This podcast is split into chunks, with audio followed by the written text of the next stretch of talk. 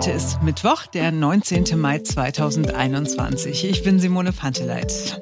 Was ist denn los mit dem digitalen Impfausweis? Wo ist der denn? Irgendwo von irgendwem wird er gerade entwickelt. Dabei haben ihn andere schon. In Dänemark zum Beispiel gibt es schon eine App, die das Impfen belegen kann. In Israel gibt es das auch. Warum sind wir noch nicht so weit? Der digitale Impfausweis ist ja nur ein Beispiel. Wie sieht es denn eigentlich aus mit der Digitalisierung der deutschen Verwaltung und mit dem Bürokratieabbau? Oder ist das alles längst abgesagt? Wir sprechen darüber mit einer Frau, die sich mit der deutschen Bürokratie besonders gut auskennt. Und eine andere Frau wird heute auch bei uns eine Rolle spielen, Claudia Bertani. Ja, den Namen habt ihr schon mal gehört. Die Frau soll ja mal Expertin für Kirschen gewesen sein und überall auf der Welt nach Kirschen gesucht haben. Die Wahrheit über diese Frau und die Wahrheit über die berühmteste Kirsche Deutschlands, die es nie gegeben hat, gibt's gleich bei uns. Ich bin Marc Schubert. Jetzt beginnt ein neuer Tag. Wir alle werden in den kommenden Wochen oder auch Monaten eine neue App auf dem Handy haben. Also hoffentlich werden wir diese App haben auf dem Handy. Sie heißt COV-Pass, also COV für Covid und Pass für Pass. Das ist die digitale Version unseres alten Impfausweises. Das Robert Koch Institut hat schon mal vorgestellt, wie diese App aussehen soll. In Zukunft bekommt man einen QR-Code, nachdem man geimpft ist. Den scannt man mit der App ein und dann ist die App der neue Impfausweis. Ab wann ist das der Fall? Ja, man weiß es noch nicht. Vielleicht, vielleicht klappt es noch im Juni. Die einen sagen, das dauert aber mal wieder ganz schön lange, bis wir hier in Deutschland was hinbekommen, was irgendwas mit Elektronik und Computer zu tun hat. Andere Länder haben ja da schon eine Lösung. Man kann es aber auch ganz anders sehen. Für deutsche Verhältnisse ist es extrem schnell gegangen. Vor anderthalb Jahren gab es noch nicht einmal die Pandemie. Und wenn man mal vergleicht, wie lange es gedauert hat, bis wir eine elektronische Patientenakte hier in Deutschland wenigstens teilweise eingeführt haben, dann ging das doch rasend schnell mit der neuen COFPass-App. Ja, und wo wir gerade bei Elektronik sind und bei Digitalisierung, gucken wir uns mal an, wo stehen wir denn eigentlich in Sachen Verwaltungsgeschwindigkeit, Bürokratieabbau und digitaler Verwaltung in Deutschland? Ist alles wirklich nur schlecht? Und wenn es schlecht sein sollte, wird es irgendwann vielleicht mal besser? Darüber sprechen wir mit Sabine Kuhlmann. Sie ist Professorin, Politik- und Verwaltungswissenschaftlerin an der Universität Potsdam und sie kennt sich aus mit der deutschen Bürokratie. Schön, dass Sie Zeit haben. Guten Tag. Ja, guten Tag. Hallo, ich grüße Sie.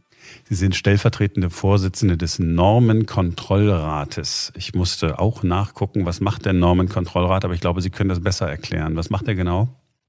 Ja, der Nationale Normenkontrollrat äh, ist ein Beratungsgremium äh, der Bundesregierung. Man kann ihn auch bezeichnen als den Watchdog für Bürokratie in Deutschland, denn er prüft jedes neue Gesetz, das auf der Bundesebene gemacht wird, äh, auch jede neue Verordnung im Hinblick auf äh, Folgekosten, äh, Bürokratiekosten für die Wirtschaft, die Bürgerinnen und Bürger und die öffentliche Verwaltung. Also welche zusätzlichen Kosten sind mit einem neuen Gesetz des Bundes verbunden?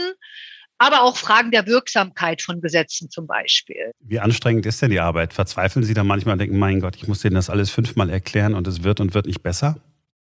Ja, also eine gewisse Verzweiflung stellt sich manchmal ein, weil Erfolge sehr schwer sichtbar werden, Erfolge sich auch sehr, sehr langsam und zäh überhaupt nur einstellen. Ja, also es gibt ähm, in Politik und Verwaltung, ähm, aber auch in der Gesellschaft, ja, äh, eigentlich immer ein, eine größere Neigung und Tendenz zu neuen Regulierungen und damit neuen auch bürokratischen Lasten, mehr Bürokratie. Also diese Tendenz ist stärker als die Anreize, Bürokratie zu begrenzen. Gucken wir nochmal zurück auf, auf die Pandemie. Es hat viel Kritik an dem, ja, an der schneckentempohaften Verwaltung gegeben in Zeiten äh, der Pandemie. Teilen Sie dieses Urteil? Ja, also ich, ich würde schon sagen, äh, dass wir im Bereich der öffentlichen Verwaltung im Zuge der Pandemie eine Reihe von, von Defiziten gesehen haben. Das ist nicht nur die Frage der Schnelligkeit, äh, sondern hier ist natürlich das große Defizit in der Digitalisierung zu sehen. Wir haben ja die Kritik an den Gesundheitsämtern gehabt, aber auch an anderen Behörden, dass Verwaltung, Kommunalverwaltung, äh, Landesverwaltung zum Teil gar nicht arbeitsfähig war, weil es an digitalen Grundlagen fehlte. Behörden eben schließen mussten, weil Online-Dienste bei uns noch nicht angeboten werden können in, in vielen Bereichen. Also das heißt, da haben wir es auch wirklich mit Defiziten zu tun, die nicht erst seit der Pandemie bekannt sind, sondern die wir über Jahre mit uns schon rumschleppen. Warum schleppen wir die denn schon Jahre mit uns rum? Irgendwer muss es doch mal einsehen. Wahrscheinlich sehen es alle ein, aber keiner macht's. Ja, man möchte mal einen Schuldigen finden. Das ja. ist aber leider nicht so. Oder vielleicht ist es auch gut so, dass es nicht so ist. Aber es gibt nicht den einen Schuldigen. In Deutschland haben wir natürlich äh, nochmal das besondere Problem in einem föderalen Staat mit starken Kommunen, einem ja doch sehr dezentralen und zersplitterten System, dass wir viele Akteure haben, viele, die mitsprechen, viele, die auch ihre eigenen sagen, Rechte, Autonomierechte haben. Das macht dann ein großes Projekt wie die Digitalisierung der Verwaltung manchmal sehr schwierig, weil viel koordiniert werden muss, viel abgesprochen werden muss, viele Entscheider beteiligt sind. Die Sachen sind bei uns komplexer als in manch anderen Ländern, gerade in Fragen der Digitalisierung kann mich jetzt an keinen Koalitionsvertrag seit der Zeit nach Helmut Kohl erinnern, in dem es nicht irgendwie gestanden hätte, ja, wir müssen äh, Planungsverfahren beschleunigen, wir müssen Bürokratie abbauen, äh, eine Ablauffrist äh, für Gesetze machen, alles Mögliche, Digitalisierung, digitale Bürgerdienste, stand immer alles drin. Gespürt habe ich persönlich nichts. Ja, so. Na gut, also erstmal würde ich sagen, man muss immer noch unterscheiden zwischen dem, was sie spüren und was sie vielleicht, was vielleicht doch sich tut. Mhm. Ja, manchmal ist das Gespür dann auch äh, etwas fehlgeleitet. Das haben wir zum Beispiel auch gesehen, dass die Unternehmen, äh, wenn man sie befragt, äh, wie ist das mit den bürokratischen Belastungen, die Wahrnehmung ist immer, die nehmen immer weiter zu. Egal, ob man sich äh, um Bürokratieabbau bemüht und da vielleicht doch das ein oder andere durchaus in Bewegung gekommen ist, die Wahrnehmung ist immer sehr kritisch. Okay, aber das soll ja nicht heißen, dass die Wahrnehmung nicht vielleicht auch zutrifft. Ja?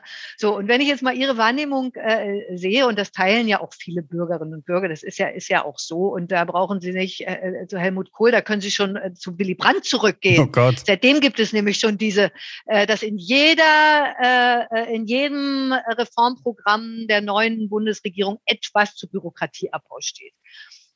Verwaltung hat von sich aus erstmal keinen großen Anreiz, sich zu reformieren. Es bedarf also äußerer Druckfaktoren. Es bedarf einer Krise zum Beispiel oder eines massiven Drucks von außen, ähm, damit Verwaltung sich wirklich modernisiert, wandelt und äh, äh, eben Innovationen einführt. Und äh, das heißt, wir haben es dort eigentlich mit sehr großen Beharrungskräften zu tun die nur dann überwunden werden, wenn wir eben diesen Druck haben. Zum Beispiel in einer, ich nehme jetzt nicht Berlin, aber eine kleinere Kommune, wo ich sehr großen Druck von den Bürgern habe, wo auch der Bürgermeister direkt gewählt wird, der wird dann wieder ab, kann wieder abgewählt werden, wenn das nicht funktioniert. Da ist zum Teil ein bisschen mehr Druck drin und dann sehen Sie in mancher Kommune doch den ein oder anderen innovativen Gedanken, ja, dass sich da doch äh, auch etwas tut und das, das sehen wir aus unseren Forschungen auch, dass wenn reformiert wird und äh, was äh, auch verbessert wird, dann ist das eher auf der kommunalen Ebene und es wird deutlich langsamer, je weiter man nach oben geht. Jetzt haben wir die äh, ganz kurz mal so die, die Problemlage beschrieben, aber wie kommen wir denn aus diesem Ding raus? Ja, also ähm, zunächst mal ist es wichtig, dass man sich dieser Dinge natürlich bewusst wird. Und ich nehme jetzt mal wieder das Beispiel Digitalisierung, dass das also wirklich auch auf der politischen Agenda ganz oben steht. Aber das reicht natürlich nicht aus. Äh, wir haben ja viele auch Lippenbekenntnisse und äh, ähm, die Digitalisierung äh, ist ja auch in diversen Gesetzen jetzt schon Online-Zugangsgesetz, Registermodernisierungsgesetz, spielt ja Digitalisierung überall schon eine Rolle. Aber der zweite Punkt ist eben die Umsetzung. Gute Ideen neuer Online-Services, ja, also dass wir bestimmte öffentliche Dienstleistungen demnächst online alle erledigen können. Ja, Sie sagen demnächst. Oh Gott. Ja, also ich sage mal in kürzerer Zeit, Ende des Jahres, nächstes Jahr. Ja. Der Bund nimmt sich vor, das sind 600 Dienstleistungen ungefähr, wo man sagt, bis 2022 sollen die eigentlich online zugänglich sein sollen als Online-Dienstleistung angeboten werden. Momentan ist nicht in Sicht, dass das zu schaffen ist. Also wir, wir, wir gehen eigentlich inzwischen davon aus, dass dieses Ziel, was man sich da gesetzt hat, äh, nicht zu schaffen ist. Und das hängt damit zusammen, dass, dass die Umsetzung hapert. Also wir müssen darauf drängen, dass da vernünftige Umsetzungsstrukturen sind, dass auch klar ist, wie in der einzelnen Kommune das umgesetzt werden kann, wie die diese Online-Dienstleistungen auch für sich anpassen kann, Äh, und ich glaube, da, da fehlt es äh, momentan noch an Willen, an den richtigen Strukturen, äh, um, um das in die, in die Fläche zu bekommen. Ich habe auf der Internetseite, weil ich in Vorbereitung unserer Gesprächs mal geguckt habe, was ist eigentlich aus dieser Ausweis-App geworden? Ich habe sie mir auch immer mal runtergeladen, habe dann festgestellt, ach so, kann ich ja gar nichts mit anfangen. Ne? Also diese App, mit der man dann mhm. Zusammen mit seinem Ausweis sich sozusagen legalisieren kann, alle möglichen Bürgerdienste aufrufen kann, äh, die hat jetzt zehnjähriges Bestehen gefeiert. Also gefeiert steht da. Wir feiern zehnjähriges Bestehen. Mhm. Und nichts ist passiert, zehn Jahre lang. Ja, ja, also das ist nun wirklich auch einer der, der ziemlichen Fehlschüsse, die da äh, passiert sind, weil sie schon in der alten Form nicht funktioniert hat. Äh, man, man hat die ja kaum benutzt, weil man eben ein Lesegerät brauchte und verschiedene andere Utensilien. Also sozusagen ein zusätzlicher Aufwand für die Bürgerinnen und Bürger, die Nutzerinnen und Nutzer verbunden war, um überhaupt das Ding zu benutzen. Also völlig nutzerunfreundlich. Und das ist ähm, eines unserer Hauptprobleme neben der Komplexität eben auch, dass das das, was an digitalen Leistungen zum Teil angeboten wird, eben nicht aus Sicht des Nutzers gedacht ist. Ja, also das ist eben nicht nutzerfreundlich. Da gibt es Online-Dienstleistungen, Formulare, Online-Formulare, die von verschiedenen Städten ins Internet gestellt werden, nicht einmal benutzt worden. Die sind also äh, wirklich, das ist tote digitale Materie. Da bedarf es auch eines, eines Umdenkens, den andere Länder eben, oder was andere Länder besser gemacht haben, solche Online-Leistungen aus Sicht der Nutzer zu konzipieren, also die auch wirklich mit einzubeziehen, wenn ich was Neues da auf den Markt bringe und konstruiere, äh, wie nutzerfreundlich ist das und wie kriege ich das hin, dass es auch wirklich äh, dann eine Erleichterung ist. Und das ist bei uns eben noch nicht der Fall. Äh, die Ausweis-App ist da ein Beleg, aber es gibt ganz viele andere, wo einfach die Nutzung nicht da ist. Und das hat aber eben nicht nur die Nutzerfreundlichkeitsfrage, sondern das hat auch rechtliche Probleme. Wir haben zum Beispiel dahinter, also um bestimmte Leistungen zu äh, online zu, zu nutzen, brauchen Sie auch zum Beispiel verknüpfte Register. Also Sie brauchen eine modernisierte Registerlandschaft. All das haben wir nicht in Deutschland. Die Österreicher sind viel weiter. Die haben das vor Jahren, haben die eine umfassende Registermodernisierung gemacht, so dass die mit sozusagen kommunizierenden Registern arbeiten können und sie tatsächlich dann eben kein, äh, kein Dokument mehr einreichen müssen äh, und noch nicht mal ein Scan einreichen müssen, sondern das wird abgeglichen. Die brauchen, sie brauchen ihre Daten dann nur einmal eingeben und dann wird es gemacht. Und jetzt, wo Sie es gerade sagen, sobald was zentral gespeichert werden soll, dann kommt mindestens ein Landesdatenschutzbeauftragter und sagt, ah, nee, also da bin ich mir aber jetzt nicht so sicher. Das haben wir erlebt äh, mit der Corona-Warn-App. Ja, oh nee, oh nee, da, oh nee, Datenschutz, das, das können wir aber da nicht speichern. Menschen hören das, denken, was, der, der böse Staat, jetzt speichert er alles von mir, Klammer auf, er hat es schon überall gespeichert, nur keiner kann darauf zugreifen, weil es irgendeiner auf Papier abgeheftet hat. Äh, auch das ist doch das nächste Problem, der Datenschutz, der ja, ja. wichtig ist. Also niemand will ja, dass die Daten in der ganzen Welt verteilt werden. Aber sind wir da nicht auch ein bisschen zu deutsch? Ja, ich denke auch, da muss vieles neu gedacht werden. Äh, zumal kommunizierende Register oder modernisierte Register und dieses sogenannte, also heißt Once-Only-Prinzip. Also ich gebe meine Daten nur einmal ein und dann beim nächsten Verwaltungsprozess werden die eben abgerufen in dem, äh, in dem jeweiligen Register. Diese Möglichkeiten müssen eben nicht mit einer Minderung des Datenschutzes einhergehen. Also es ist durchaus möglich, wie andere Länder ja auch zeigen, dass ein hohes Maß an Datenschutz kompatibel ist mit Datenaustausch und Datennutzung und Datenmehrfachnutzung. Also das ist kompatibel und ich glaube, da müssen wir einfach äh, neu drüber nachdenken, diese Kompatibilität hinzukriegen und nicht und nicht sagen, Datenschutz äh, äh, ist, ist äh, wir wollen hohen Datenschutz, also geht alles andere nicht. Also zum, nehmen wir mal das Beispiel einheitlich äh, die die äh, Identifikationsnummer, also die ID. Die Steuer-ID, die jetzt der Bürger-ID ist. Genau, die jetzt diskutiert wird als äh, einheitliche oder als Personenkennzahl sozusagen. Ja, das ist ja das, wovor Datenschützer Angst haben. Wir sozusagen, wir gehören zu einer kleinen Minderheit von Ländern, die diese einheitliche ID bisher noch nicht anwendet. Also es zeigt ja, dass es geht, ohne dass man Datenschutz äh, verletzt. Ja, also und ich will auch nochmal betonen, Datenschutz ist wichtig und der soll ja auch nicht minimiert werden, aber der ist kompatibel mit Datennutzung. Und darüber müssen wir verstärkt diskutieren und nachdenken, wie man, die, wie man eben diese beiden Dinge zusammenbringt, ohne eben so eine Blockadehaltung einzunehmen. Haben Sie da ein bisschen Hoffnung, dass das mal was wird? Oder geht es Ihnen wie mir und Sie sagen, oh, wissen Sie was? das wird nichts mehr. Ich mache trotzdem noch mal ein bisschen weiter, weil ist mein Job, aber. Äh, äh, doch, ich glaube, dass da sogar einiges in Bewegung gekommen ist in der Corona-Krise, weil ähm, wir haben jetzt in einem anderen Projekt auch verschiedene Interviews geführt und da wurde uns eigentlich immer gesagt, ja, äh, also es ist mehr Pragmatismus festzustellen gewesen. Man hat sich doch mal getraut. Und das Problem, äh, interessanterweise, ist gar nicht der Datenschutz an sich, das Recht des Datenschutzes, sondern dass die Leute die das anwenden sollen, überhaupt nicht sicher sind in der Anwendung des Datenschutzrechts. Sie wissen gar nicht, was das alles für Spielräume mit sich bringt, die man nur nicht, sich nicht traut zu nutzen, weil man in der Materie nicht, nicht versiert genug ist. Das heißt, wir brauchen da eigentlich auch ein bisschen mehr datenschutzrechtliche Kompetenz, um Spielräume auszuloten. Die Leute kennen die Spielräume nicht. Da ist mehr Spielraum drin, als man meint. Ich versuche zu einem versöhnlichen Ausklang unseres Gespräches zu kommen. Wir haben in der Redaktion darüber diskutiert, ob denn diese neue Impfpass-App, äh, die ja bald kommen soll. Ähm, ich habe gesagt, eigentlich ist das mal richtig gut gelaufen, weil das ist super schnell gewesen. Vor anderthalb Jahren gab es noch keine Pandemie und jetzt schon haben wir eine App, ich habe es mal verglichen mit der Patientenakte, die gibt es ja jetzt so halbgar irgendwie äh, bei den meisten. Das hat ja über ein Jahrzehnt gedauert.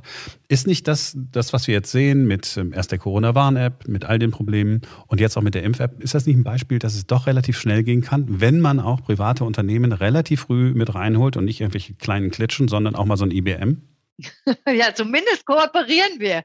Also es das heißt ja jetzt nicht, dass alles jetzt irgendwie dem Markt oder sozusagen anderen Mechanismen gleichgemacht werden muss, aber, aber äh, dass, dass, dass man kooperiert, dass man da auch neue Kollaborationsformate findet und einfach auch externen Sachverstand reinholt. Das ist für Verwaltung auch wichtig, dieser Impuls von außen, die, die externe Sichtweise, externe Impulse äh, und, und in in diesen Synergien, ich glaube, da steckt Energie drin und da kann man auch äh, Neues voranbringen. Und das sagen Sie auch, wenn Sie auf Verwaltungen treffen, das sagen Sie denen, ja? Das sagen mir sogar die Verwaltung. Also das, das sagen ja die Verwaltungen. Wenn die mit externen kooperieren, wenn äh, sozusagen die Sichtweise von außen reinkommt, äh, dann bringt das einen ganz anderen Schub. Wir brauchen den Impuls von außen, damit sich innen was bewegt. Haben Sie vielen Dank, Frau Professor Kuhlmann, für Ihre Zeit, für Ihre Expertise. Ein bisschen Hoffnung habe ich, äh, dass es vorangeht, aber ich habe auch gelernt, ich muss auch etwas geduldiger bleiben. ja, also von, von mir auch vielen Dank für das interessante Interview. Es ist jedes Jahr so Anfang Mai, da kommt dieser, ja, dieser traurige Moment.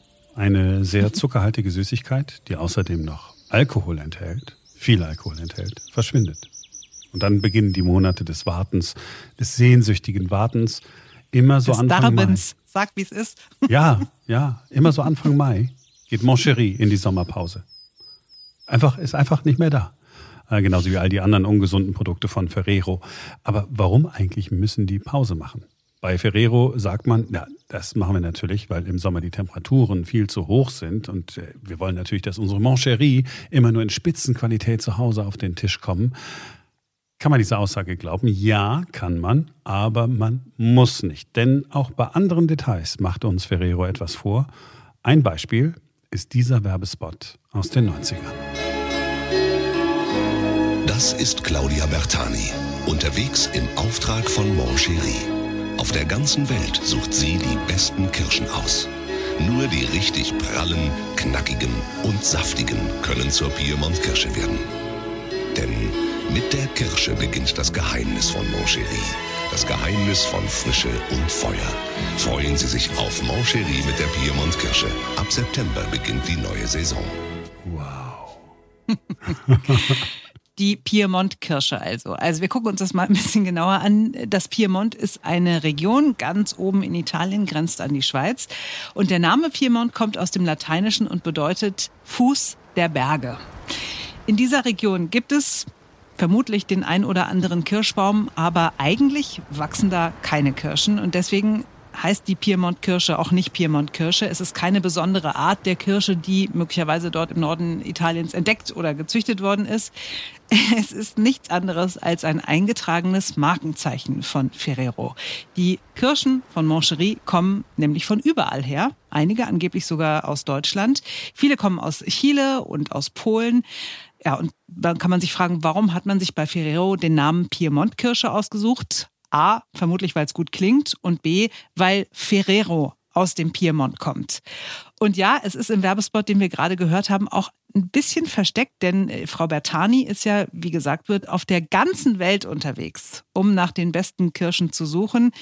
Das ist aber auch die einzige Wahrheit in diesem Werbespot, denn eine Claudia Bertani hat es nie gegeben natürlich. Und auch das ist vielleicht im Namen versteckt. Claudia Bertani nie. es gibt aber eine großartige Internetseite, natürlich alles Fake, die irgendwer mal aus Spaß aufgesetzt hat mit einem ausgedachten Lebenslauf. Und da steht drin, Claudia Bertani wurde 1982 in Turin im schönen Piemont geboren. Schon als Kind spielte sie täglich im elterlichen Kirschgarten. Im Alter von zwölf Jahren wurde bei ihr das äußerst seltene Kornusgen entdeckt, das Frau Bertani ermöglicht, den Reifegrad von Kirschen am Geschmack zu erkennen. Seit dem 1. September 2005 verantwortet Frau Bertani die Moncherie Farm. Zu ihren Aufgaben gehören die Verführung der Landschaftspfleger sowie der persönliche Lippentest aller für die Weiterverarbeitung vorgesehenen Piemontkirschen. Umfangreiche Reisetätigkeiten in die weltweiten Anbaugebiete der Frucht sowie die intensive Pflege ihrer stark beanspruchten Lippen bestimmen den Alltag der Kirschtesterin. Also wenn es sie wirklich geben würde, ja, das wäre eine perfekte Jobbeschreibung. Es ist alles ziemlich abwegig. Es ist ja so abwegig mit der Piemont-Kirsche, ähm, dass es sowieso keinen gibt, der daran glaubt. Klammer auf, ich habe es geglaubt. Ich habe einfach gedacht, früher, du, das ist halt eine Kirsche, die, die kommt von da. Bleibt noch die Frage nach der Sommerpause. Auch die ist natürlich völlig abwegig. Also, wir schaffen es ja alles Mögliche zu kühlen. Also Fisch zum Beispiel. Ja, den kann man in Asien angeln und hier in Deutschland essen, weil der gekühlt und teilweise tiefgekühlt über den Planeten äh, geschickt wird. Ferrero schafft es ja auch, mhm. ne? diese äh, würdelose Milchschnitte und das ganze andere süße Zeug. Das ist ja permanent Sag in der Kühlung. das nicht so. so ja, mal schmeckt das. Ja, es ist aber nur Schrott. Ja, und falls Ferrero wirklich keine Lösung hat, ja, wie, wie, wie, wie, wie kriegen wir das hin, dass wir im Sommer Moscherie haben? Ruft bei Milka an oder bei Ritter Sport. Die werden sich wundern, wenn ihr anruft. Aber die würden euch sagen, wie es geht. Ja. Aber kennst du eigentlich die Legende von den fünf Moncherie-Packungen? Nein, was ist das denn? Die Legende besagt, dass es eigentlich auf der ganzen Welt nur fünf Moncherie-Packungen gibt und die werden immer von einem zum anderen weitergeschenkt. also du kriegst sie geschenkt und dann beim nächsten Geburtstag denkst du, Mensch, die Oma hat Geburtstag, schenke ich dir die doch. Und die Oma denkt dann, Mensch, der Marc hat Geburtstag, kriegt er von mir eine Packung Moncherie. Ja, und so ja. gibt es eigentlich auf der ganzen Welt nur fünf Packungen. Oh, genau, weil die ja keiner wirklich isst. Also ich kenne auch keinen, der die gerne isst. Ja, auch mal, du. Ja, Wenn es nichts anderes gibt, was süß ist und Alkohol enthält. Ja, aber, ne, also so, da kannst du, kannst du, also ich finde Rittersport Nougat zum Beispiel ist viel, viel besser. Wenn du jetzt zu einer Rittersport Nougat ein Schnäpschen trinken würdest, ist immer noch besser, als wenn du dieses Dings. Und es ist nicht in so viel Plastik verpackt wie diese Moscherie. Das stört mich auch. Aber da ist doch nicht die Piemont-Kirsche drin. Siehste, ist doch in Ordnung, Frau Bertani. Ist doch in Ordnung. So, morgen kümmern wir uns dann um die Jogurette und um äh, Milka Alpenmilch und um, keine Ahnung. Nein, die Geschichte von Nutella, die müssen wir auch nochmal erzählen. Die sind ja eigentlich ganz interessant. Ja. Ist wirklich das interessant. Das ist perfekt, weil ich bin ja etwas Nutella-addicted. Haben wir doch noch einen positiven Dreh gefunden. Ja, und dann hat noch was Nettes über Ferrero gesagt heute. So, das war's für heute. Morgen ist Du musst doch jetzt noch mit deinen komischen Tagen um die Ecke kommen, die eigentlich niemand sagen darf, außer dir.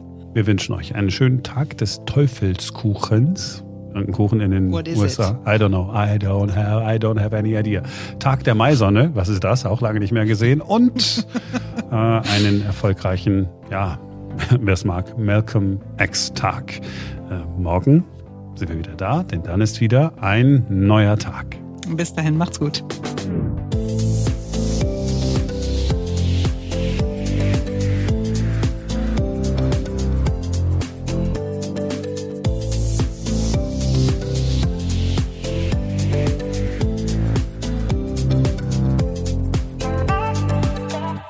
Bin Marc Schubert. Jetzt beginnt ein neuer Tag. Was schreien, weißt du? Warum lachst du denn, Marc? Ja. Weil ich mich so sehr freue, dass du hier Herbert Schnickenfittich mir in den Text schreibst. Wie kommt, warum machst du das?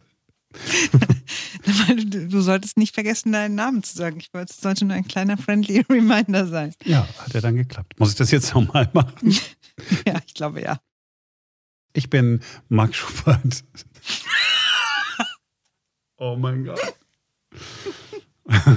wow, daran scheitert's. Ich bin Marc Schubert. Jetzt beginnt ein neuer Tag.